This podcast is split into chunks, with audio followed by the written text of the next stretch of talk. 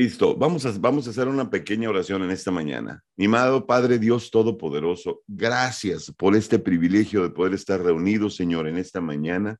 Sabemos que tú tienes un plan perfecto para todos y cada uno de nosotros. Es un privilegio y un honor siempre servirte, honrarte, glorificarte y exaltarte, Señor. En este día, Dios, te pido que tú prepares nuestro corazón, nuestra mente, nuestro espíritu y nuestro ser para el mensaje que tienes preparado para todos y cada uno de nosotros. Gracias, Señor, una vez más por este honor y este privilegio. Espíritu Santo, toma el control del servicio en el nombre de Cristo Jesús. Amén. Pues bienvenidos, bienvenidos, qué gusto poder saludarles y me, me encantó cuando, cuando papá me dice la semana pasada que estábamos en Guadalajara, mi esposa y yo, llega y me dice, ya prediqué. Y yo, ah, pues a lo mejor fue a Vergel. No, ya prediqué en la iglesia en línea, me dice. Ah, o sea que me andas copiando, le digo, porque la iglesia de nosotros es en línea también, ¿no? Tenemos un grupo aquí en Tucson y está otro grupo en Phoenix, entonces normalmente lo hacemos en línea. Y anoche que me dice, oye, te toca predicar en la iglesia digital y yo, wow, qué honor y qué bendición, ¿no? Así que prometo portarme bien, predicarles una palabra que Dios va a marcar nuestras vidas y que Él sea glorificado, ¿les parece? No sé si ustedes recuerden eh, las bodas de Canaán.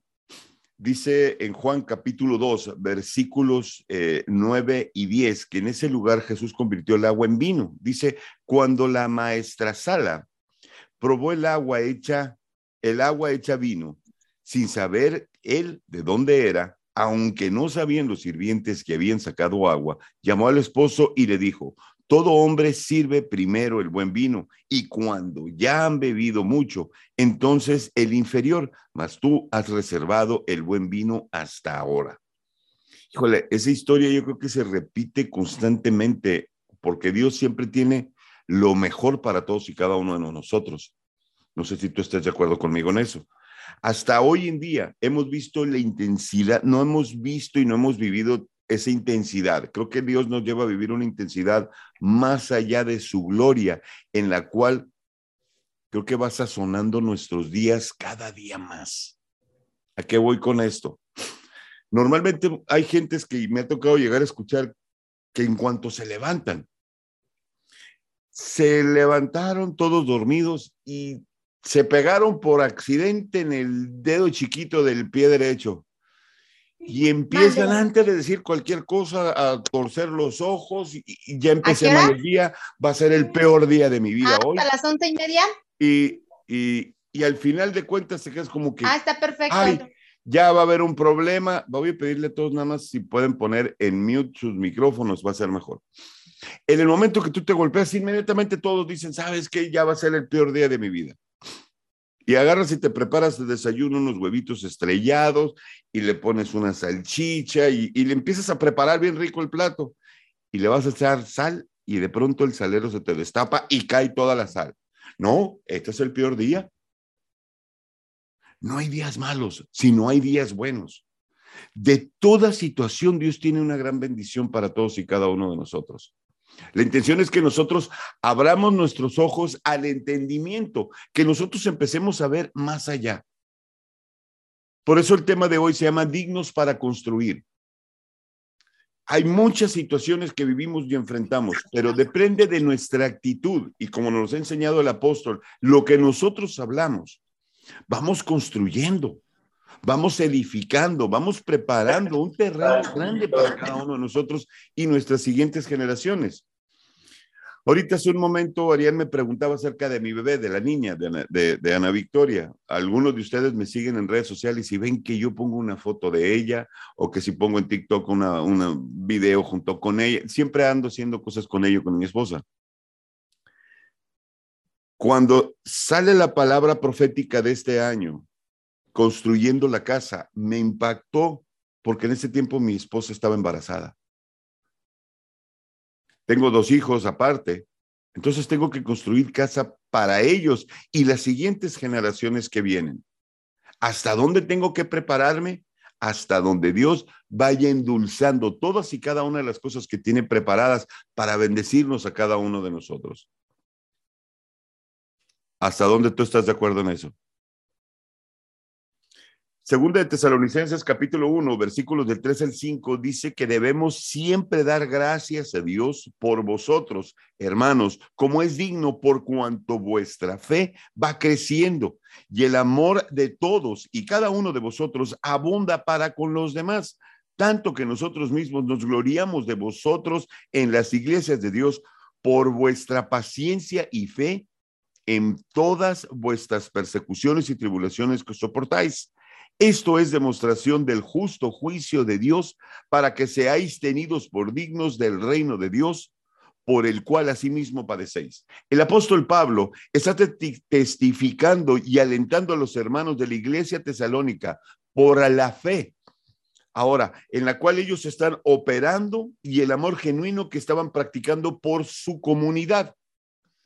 Piensa un instante en lo siguiente. La iglesia tesalónica está trabajando a todo lo que da con su fe. ¿Qué tanto nosotros podemos aprender de ellos? Si Pablo está testificando de lo que ellos hacen, ¿cuánto la gente que nos rodea debe de testificar de lo que Dios está haciendo con nosotros para seguir engrandeciendo el reino de Dios? La palabra digno se entiende como una persona merecedora de confianza.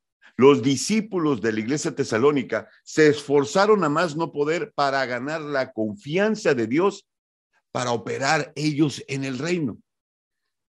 Para que nosotros eh, eh, continuemos con, el, con, con la palabra profética, construyendo la casa, necesitamos el poder de Dios, necesitamos las riquezas, las posiciones estratégicas, todo, todo eso lo vamos a depositar sobre las personas que hemos tenido por dignos y que hemos sido también preparados y capacitados para engrandecer el reino de Dios, como lo dije hace un momento, que nos hemos ganado la confianza de Dios para operar en la con las herramientas claras y precisas que el reino de Dios ofrece para todos y cada uno de nosotros.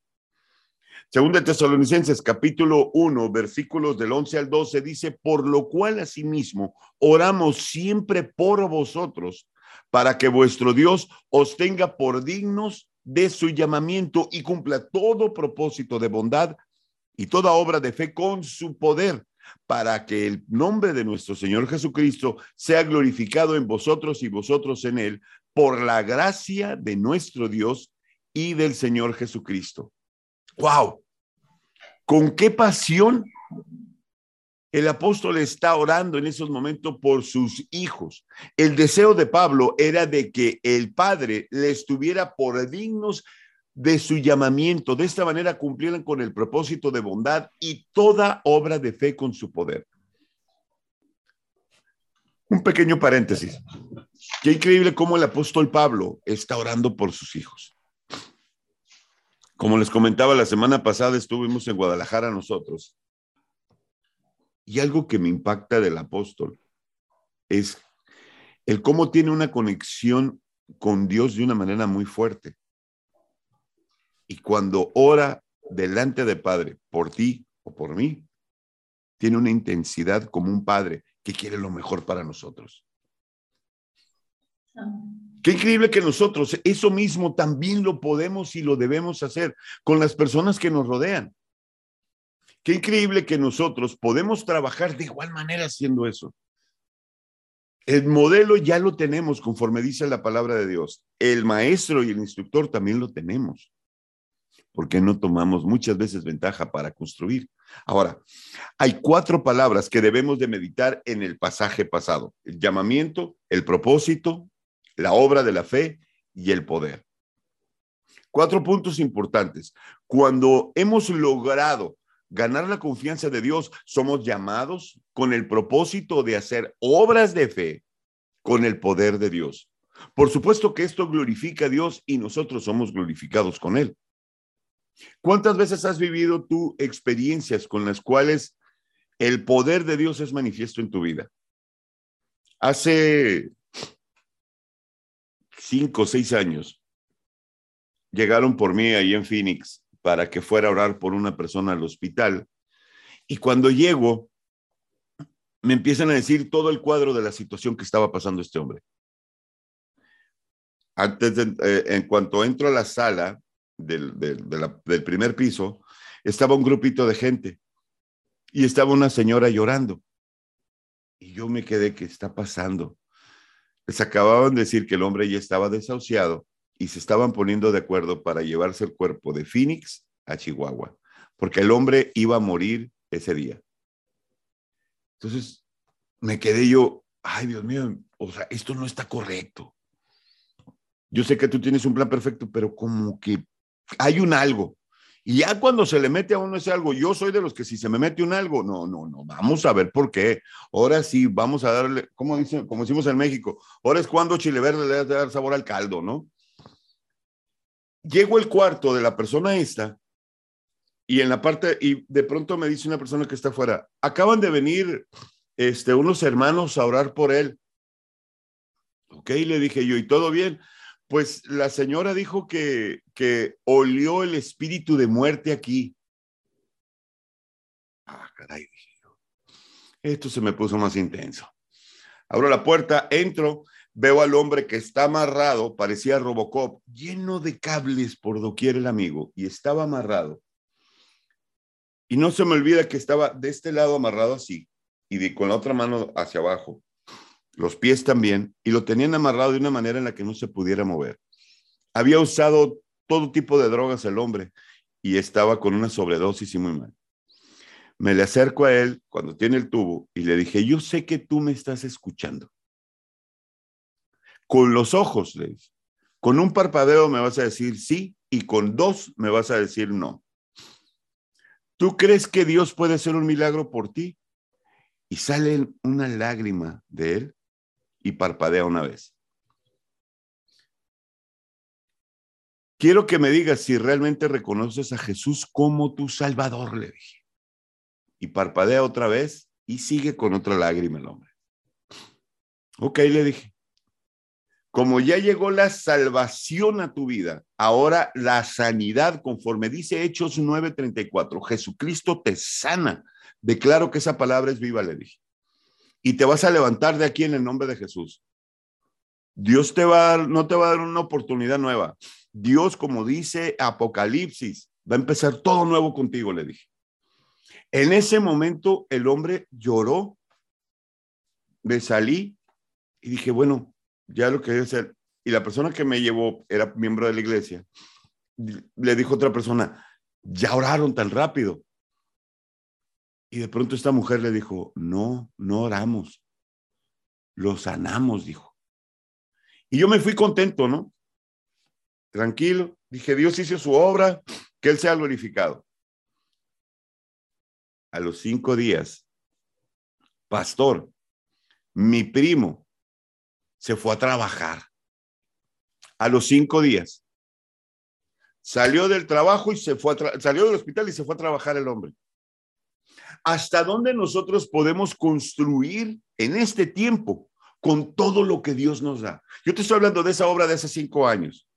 Hace nueve años me tocó que me pusieron a prueba con un sordo mudo. Llegó a predicar una iglesia y, la, una de las mujeres de la iglesia le agarró a este hombre y lo puso enfrente. Yo estaba activado con los dones de sanidad, para todo lo que daba, y me lo ponen y me dicen, ore por él, pero así con la cara de, ore por él. Y yo me le quedo viendo y el Espíritu Santo, tranquilo, tranquilo, me dice, que diga amén. Y yo todavía con el micrófono, agarro el micrófono tranquilamente. Y el hombre empieza, ¿Ah?".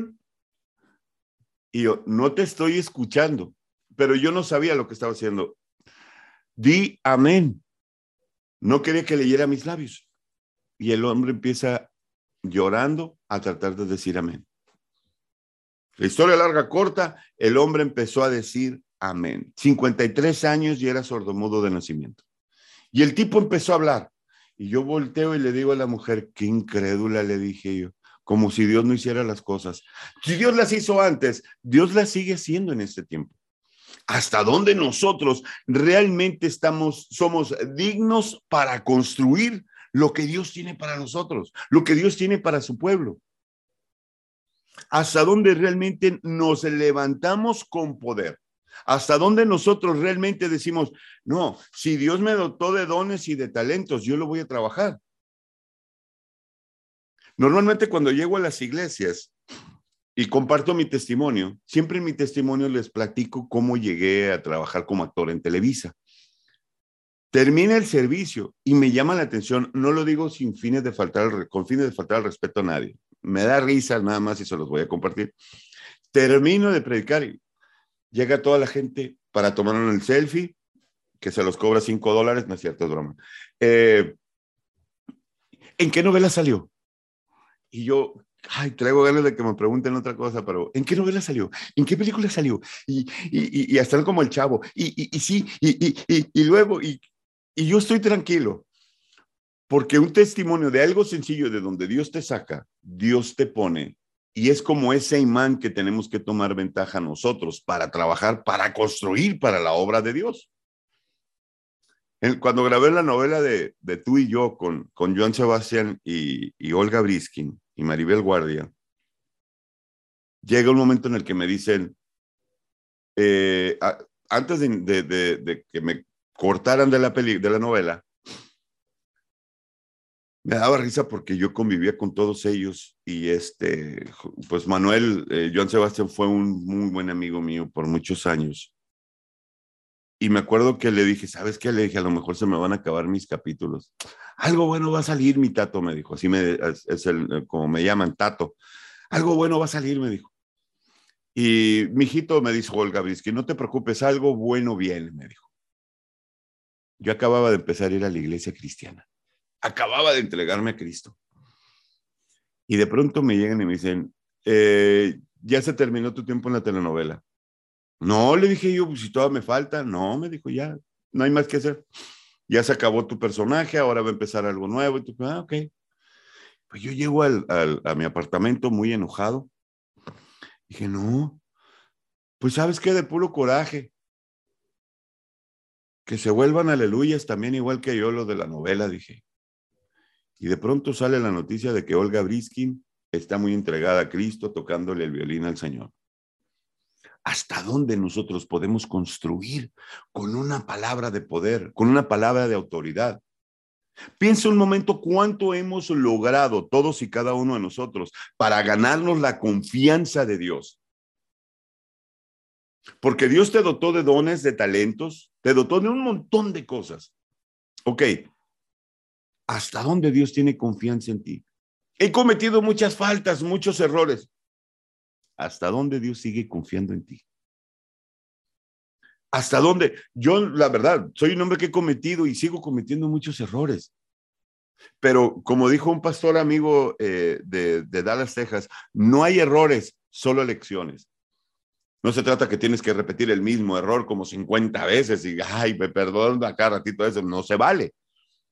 Siempre tiene que haber un cambio de todos y cada uno de ellos para que la gloria de Dios sea manifiesta en nosotros. Ahora, la gloria se entiende como el brillo, ese brillo especial de la presencia de Dios en nosotros, ese destello eh, como los diamantes. Al diamante que le caiga tantita luz, ilumina absolutamente todo. Es lo mismo la gloria de Dios.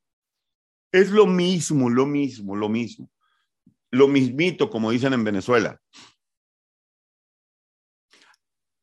Jesús llega un momento en el que les habla a sus discípulos en Juan, en, Lucas capítulo 22, versículo 29 y 30.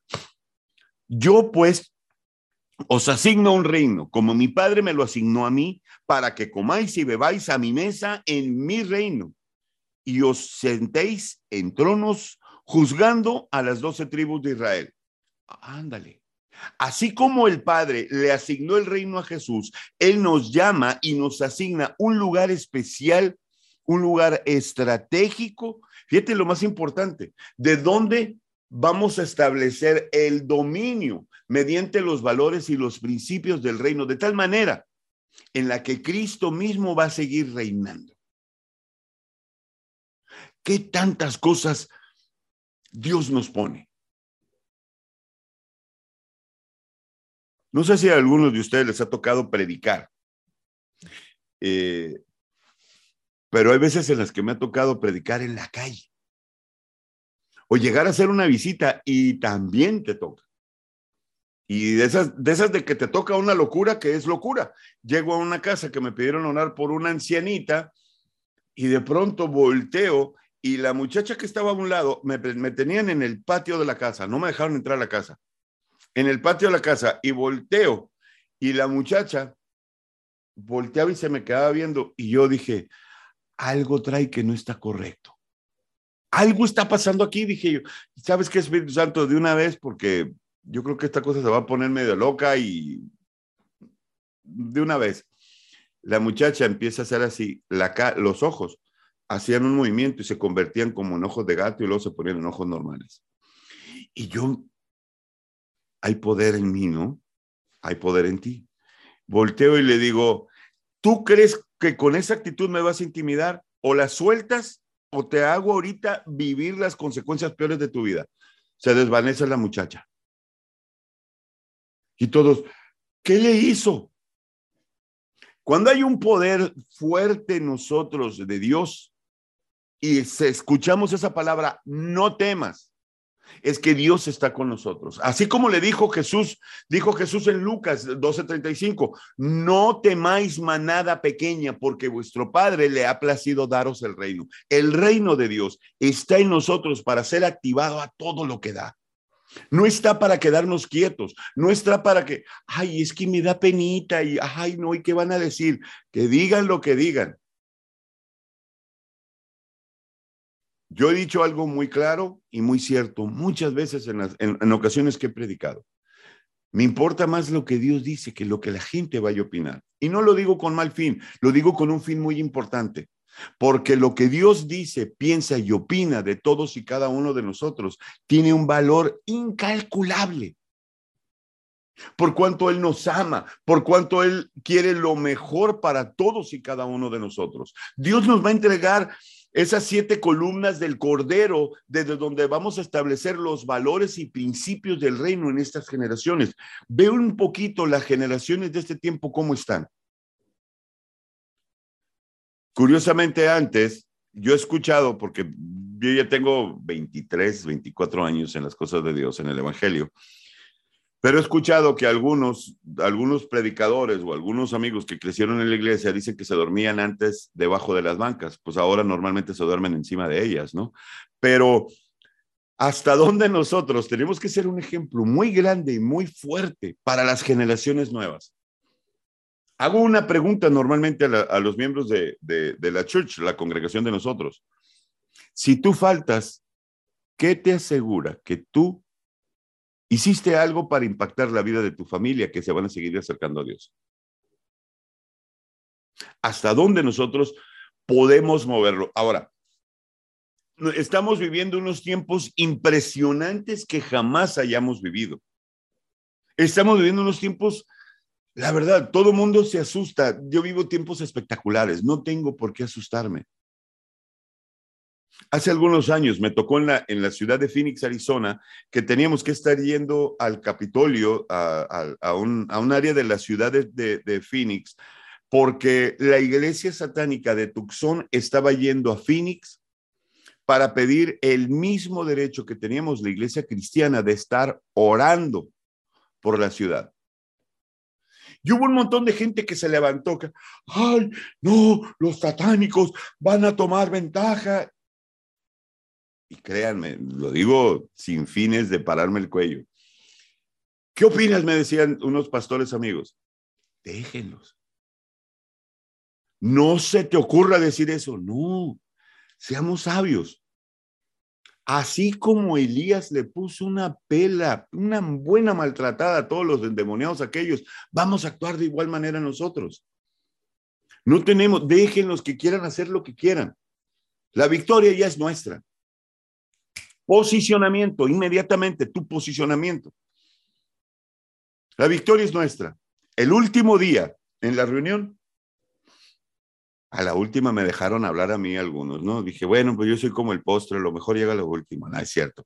Este, llego a lo último y se los digo, miren, le dije, he visto algunas cosas que la iglesia satánica hace, que es algo que me preocupa, es tanta división que ustedes están causando, según ustedes, por querer tener un derecho. Pero la división de ustedes se está opacando porque la unidad de casi 120 pastores que estamos reunidos aquí, incluyendo ciudadanos que están diciendo, no estamos de acuerdo con lo de ustedes, porque no van a traer cariño, ni paz, ni amor, porque pues, ustedes no conocen eso. ¿Hasta dónde quieren llegar?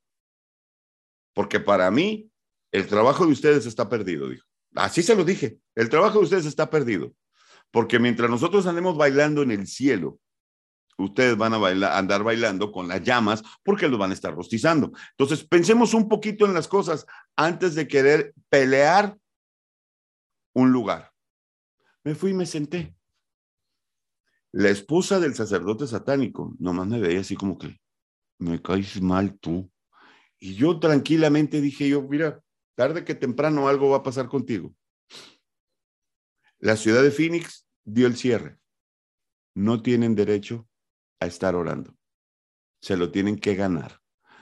Y, y, salen todavía enojados. Vamos a seguir peleando. Y yo, ¿no les acaban de decir que se lo tienen que ganar? ¿Cómo te lo vas a ganar? ¿Cómo nosotros, en medio de este tiempo tan impresionante que estamos viviendo, vamos a permitir que las tinieblas vengan a hacer y deshacer y nosotros agarrándolos a patadas? Tenemos la palabra de Dios, que es el poder y la autoridad, fácil para poder nosotros sacar todo lo que no viene de parte de Dios. ¿Qué tanto tomamos ventaja nosotros de ellos?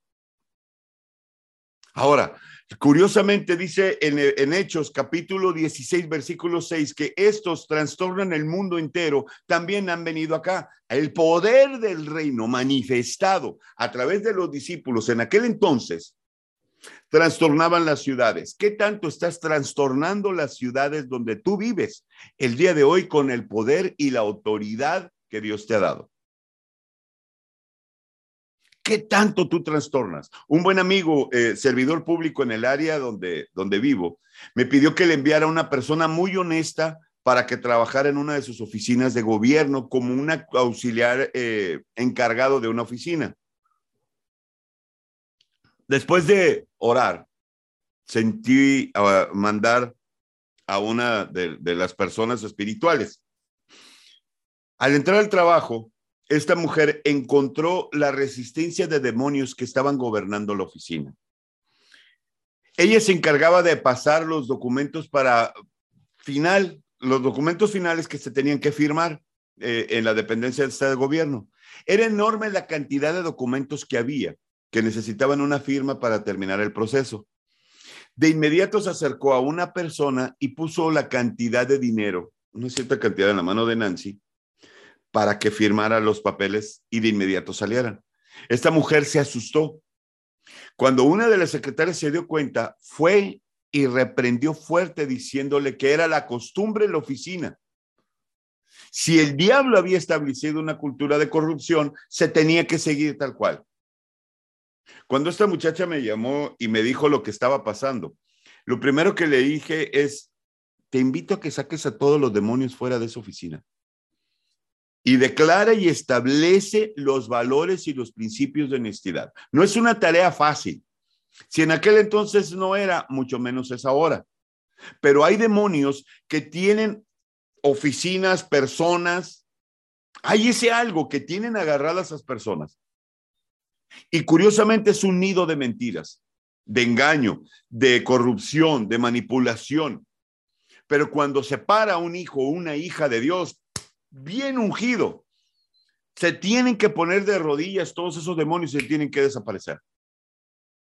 Bien dice Mateo 13:43, entonces los justos resplandecerán como el sol en el reino de su Padre. Es importante que todos y cada uno de nosotros estemos construyendo la casa con este vino nuevo que el Señor está depositando en nosotros. Es sumamente importante que vayamos y trastornemos cada lugar en donde llegamos, como te lo dije de la muchacha esa. Yo llego y lo primero que hago, según yo iba una viejita que tenía mal un pie, que tenía que orar por él, y de pronto sale salimos al dos por uno. La señora sana de la pierna y la muchacha salió liberada. Estamos hechos, preparados para trastornar todo aquello que quiere realmente robar lo que Dios ha entregado. El poder del reino de Dios manifestado en nosotros es algo espectacular, de tal manera que el infierno empieza a tenernos miedo. Te estoy diciendo claramente cosas en las cuales Dios es maravilloso y que las maravillas de Dios tienen que ser visibles, tangibles en un mundo en el que se puede ver y se tiene que ver que Dios es real. No sé si tú puedes hacer esa declaración conmigo donde estás decir, mi Dios es real. Mardoqueo le dijo una frase a Esther, en, en, Esther capítulo 4, versículo 14, dice, porque si callas absolutamente en este tiempo, respiro y liberación vendrán de alguna otra parte para los judíos, mas tú y la casa de tu padre pereceréis. ¿Y quieres saber si para esta hora has llegado el rey, al reino? Te voy a decir algo muy claro. Dios nos ha tomado este tiempo a ti y a mí para causar impactos, no para sentarnos y quedarnos quietos, o como se dice normalmente, para que nos quedemos de brazos cruzados. No podemos, sino todo lo contrario. Si tú te callas en este tiempo, otros van a hablar la palabra de Dios. otros van a hablar la palabra de Dios. Nosotros no podemos quedarnos quietos de que, ay, pues qué lindo, se ve bien todo, sí, bien suaves, pintan de colores, muy bonito, pero, pero, ay, es que no tengo tiempo porque tenía que ver la telenovela ahorita y, ya me quitaron, pues el capítulo, no sé dónde lo voy a poder ver. A mí no me importa el capítulo. A mí me importa que yo tengo que moverme y tengo que hacer cosas en las cuales Dios va a mover en mi vida para impactar personas, para impactar generaciones. Hace poco eh, me tocó hablar con un amigo, una persona muy cercana, y le dije, hijo Manuel, vas a decir que estoy loco, pero siento, híjole, sin fines de equivocarme, le dije, siento en mi espíritu y en mi corazón que tengo que disipularte. Tienes un don profético muy arraigado y hay que disipularlo, le dije. ¿Qué creen que me dijo el otro chavo? Simón, no, porque es medio pandillerón el loco. Simón, le entramos, paz, órale, hay que darle, está chido esto, qué buena onda. Y empezó bien alborotado. El alboroto duró un mes. Y lo primero que me di, que, hace unas semanas, me habla y me dice, ¿sabes qué? Me dijo, es que, perdón que te corté el rollo, me dijo, pero para los que están fuera de México, cuando dicen, perdón que te corté el rollo, es decir, ¿sabes qué? Discúlpame que no te hice caso, ¿no? Perdón que te corté el rollo, me dijo, pero es que el trabajo me tiene loco. No, no te preocupes, le dije yo. Nomás que Dios no te va a agarrar ocupado, le dije, el día del rapto, porque pues ahí sí te vas a quedar atorado, mijito, le dije. ¿Cómo crees? Si yo tengo una relación con Dios, no, sí se nota. Adelante, échale ganas. Yo nomás soy de los que digo una sola vez a la persona, cuando siento en mi corazón invitarlos a, hacer algo de parte de Dios, una sola vez les digo, dos no. Y el muchacho se sorprendió. Porque yo hasta la fecha, el día de hoy, eres miembro de la iglesia, échale ganas, oro para que te, te, asientes, te metas de lleno con Dios, pero no puedo hacer más. No me puedo agarrar y sentar para ver cuándo quieres levantarte. Llego a donde tú estás. El apóstol, el apóstol Pedro, y, imagínate tú este cuadro, que tú eres como Pedro. Lamentablemente todos tenemos que decir, soy un Pedro porque muchas veces somos muy necios, somos muy tercos. No somos mocha orejas, pero somos muy tercos y muy necios. Pero qué tan marcado y qué tan arraigado estaba el llamado y el propósito que ya tenía que poner a trabajar Pedro, que cuando se le presenta a unos discípulos, Jesús voltea y le dice, y díganle a Pedro que también allá lo veo. Y Jesús llega donde está Pedro y le hace ver su poder una vez más. Este muchacho que te estoy diciendo ha visto el poder de Dios infinidad de veces. Pero él piensa y cree que Dios cumple más caprichos y se le olvida que Dios cumple su voluntad. La agenda de Dios en esta generación está presta para levantar y hacer una transferencia del cielo a la tierra, la cual nosotros tengamos que operar los negocios del reino y que nuestro amado Jesús sea glorificado. Cuando Dios nos ha llamado a ti y a mí, nos está diciendo, quiero usarte. Jairo, quiero que tú te multipliques. Quiero que empieces a manifestar el poder que he depositado en ti. Arlet, quiero que por favor no te quedes callada, que si tienes que hacer un Facebook Live y empezar a hablar de mi poder, hazlo. Van a decir que estás loca. A ti que no te importe. Solo los locos arrebatan el reino de los cielos. ¿Qué harían? Empieza a mandar un montón de WhatsApps a toda la gente que tú conoces, aunque no sean cristianos, no importa, pero impacta la vida de ellos con lo que Dios ha hecho contigo. Imagínate todo lo que tenemos, tú y yo, no somos espectadores, nosotros somos provocadores del poder de Dios. Somos provocadores, en otras palabras, tú y yo no seremos espectadores, sino los protagonistas de la etapa final de la iglesia de este tiempo. ¿Hasta dónde tú lo puedes creer que Dios quiere mover todo eso que hay en ti para impactar esta vida, estas generaciones? Yo lo creo. Y creo en el poder de la palabra. Les hablaba de mi niña, de la bebita. Cada vez que estoy con ella, si me agarro solo con ella, empiezo a hacer declaraciones de palabra de fe, de palabra de autoridad, de poder. Tiene cuatro meses la niña. Y ayer agarro y estoy revisando mi canal de YouTube y estoy un mensaje que me escribieron y de pronto me sale un video de una iglesia cristiana que tiene un servicio en línea especial para los niños. Y están cantando todos con mucho cariño, con mucho amor y con mucha devoción. Todos están cantando. Y la niña estaba con los ojos abiertos. Estaba sorprendida de lo que ella estaba viendo de cuatro meses. Estoy impactando mi siguiente generación. ¿Hasta dónde tú estás dispuesto o dispuesta para marcar este tiempo. Este tiempo de impacto de la iglesia. La iglesia no está para quedarse quieta, la iglesia está para activarse, para ponerse las pilas hoy más que nunca. ¿Lo puedes creer? ¿Qué te parece si hacemos una pequeña oración? Vamos a hacer una oración y después hacemos una declaración. ¿Te parece? A mí me encanta cuando se trata de hacer una oración y declaración. Mi amado Padre bendito, mi Dios todopoderoso, mi Dios de amor y misericordia. Te quiero dar gracias de todo corazón porque nosotros somos los protagonistas de este tiempo, Señor, en el cual tus milagros serán palpables, serán visibles y nosotros seremos llevados, Señor, a mover todo aquello que se tenga que mover, Señor, que no permita que tu reino avance. Hoy somos tus instrumentos y mañana seguiremos siendo. Pero en este día, Señor, reafirmamos nuestro compromiso, Señor.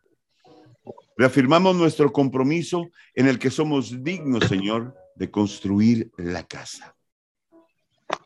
Toma el control de nuestra vida, hoy y siempre, Dios, en el nombre de Jesús en el nombre que es sobre todo nombre. Quiero que abras tu micrófono y que digas junto conmigo, Señor, Señor, hoy, hoy tomo mi compromiso, tomo mi compromiso. en servirte, en el que hoy, Señor, en el que hoy, Señor, que me has escogido con un propósito Me has escogido con me un has propósito. escogido con tu y se cumple y se cumple. por cuanto afirmo mi corazón a ti. Afirmo mi corazón a ti. Amén. Amén. Amén. Amén. Cuando tú dejas que Dios haga de ti un gran instrumento, cuando dejas que Dios haga cosas espectaculares en tu vida, significa que eres un gran ejemplo para todos y cada uno de nosotros. La vida cristiana de eso se trata. Gracias por darme la oportunidad de compartirte este mensaje. Espero haya sido de gran edificación a tu vida. Que la gracia y el favor de Dios sobre y abunden en tu vida de todo corazón. Gracias por permitirme bendecir tu vida de una manera muy especial. Y prepárate porque esta semana te vas a reír, pero como profeta te lo puedo decir. Esta semana Dios te va a sorprender. Que Dios bendiga tu vida. Un fuerte abrazo. A los que les gusta la banda.